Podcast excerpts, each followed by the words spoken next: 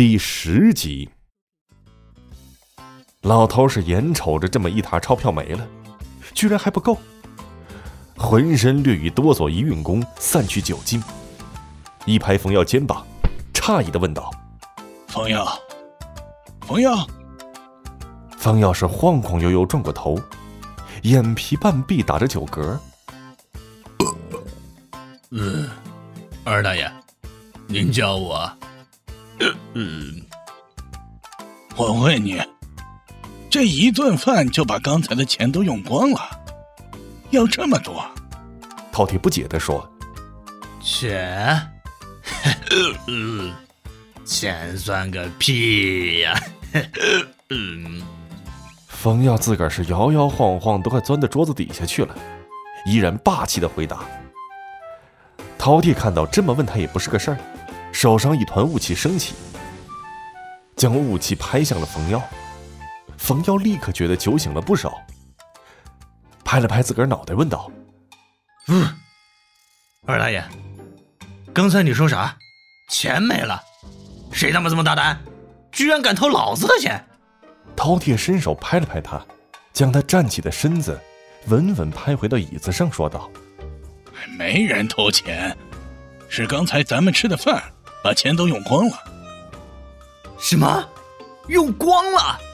冯耀一听，瞪大了眼睛，心下暗道：“石头上毛爷爷，就这么用完了？还好是老头的钱。”是啊，我先前赚的那点儿都用完了，而且还不够，你自己又拿出一些来才凑够的。饕餮接着又说：“而这一次，冯耀是再也坐不住了。”猛地一下站起来，将裤兜翻了个底朝天。裤兜里除了掉出的几根蜷曲的毛发，就啥也没有。顿时如同泄了气的皮球，一屁股坐下去，是有气无力的说道：“我一个星期的伙食费啊，就这么没了！冲动是魔鬼啊！为啥点菜的时候不看看菜价呢？早知道吃碗小面就得了。”哎，饕餮适时补叨道：“哦，对了，还有你鞋垫里的也没了。”什么？冯耀有愈激动，声音都有些嘶哑了。一边脱下鞋子，将鞋垫抽出来抖了抖鞋子，发现除了掉出两块黑泥，是啥都没有。顿时只觉得天旋地转，一脸颓废，又倒在椅子上。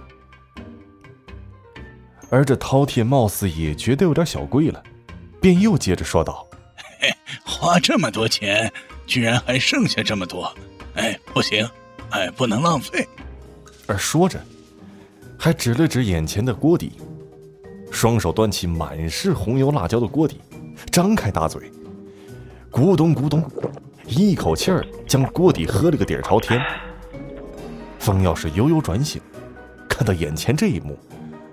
不由得是惊讶的张大嘴巴，竖起大拇指，由衷的赞叹道：“二大爷，佩服，佩服，还有这种操作！”喝完这一锅底料，饕餮甩甩自个儿的大肚子说：“好了，走吧。”而说完，便起身准备出去，结果被冯耀一把拉住，带着哭腔，可怜巴巴的说：“二大爷。”你也看见了吧，赚钱不容易啊！一顿饭啥都没了，而且还把我一个星期的伙食费给整没了。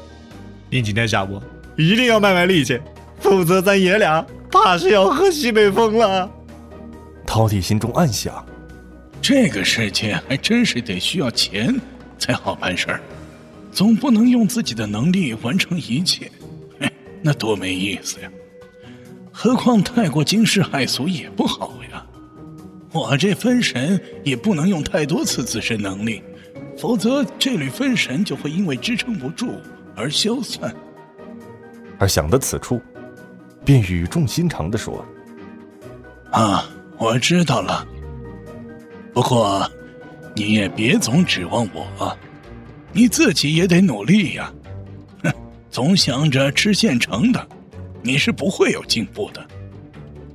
冯耀一边听，刚才还是一脸哭相，此刻立刻转化为了招财猫似的笑脸，陪笑道：“嘿，二大爷说的是，我自然会努力的。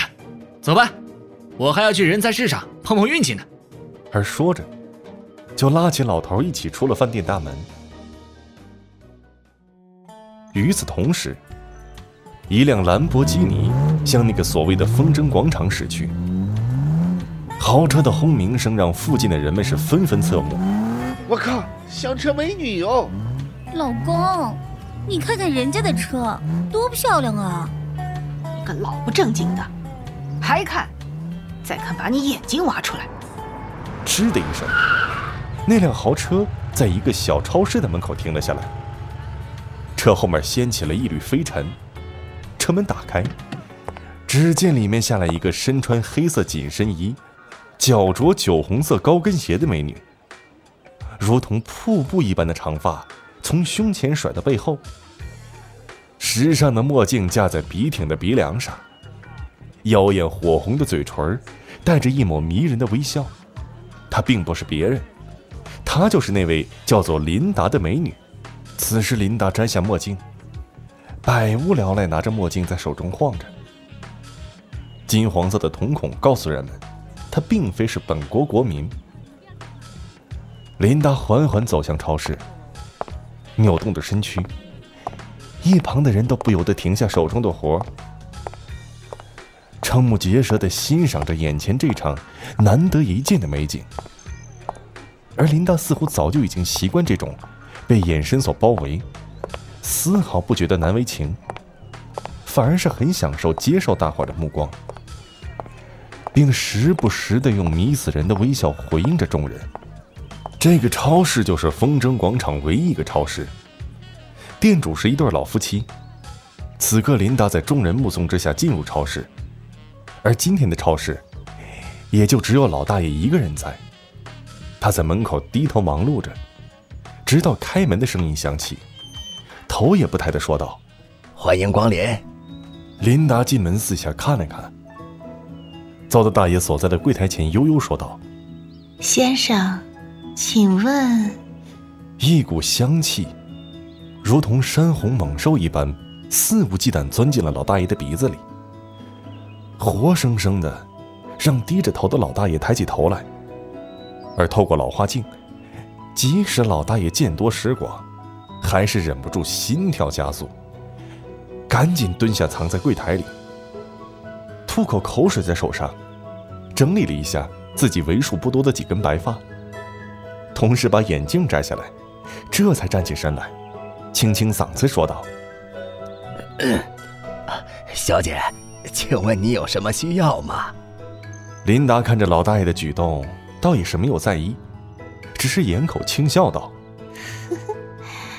先生，我是想问问关于昨天那个被雷击男子的事儿。”本节目由 FaceLive 声势工作室倾情打造，FaceLive 声势工作室声势最擅长，祝您声名千里扬。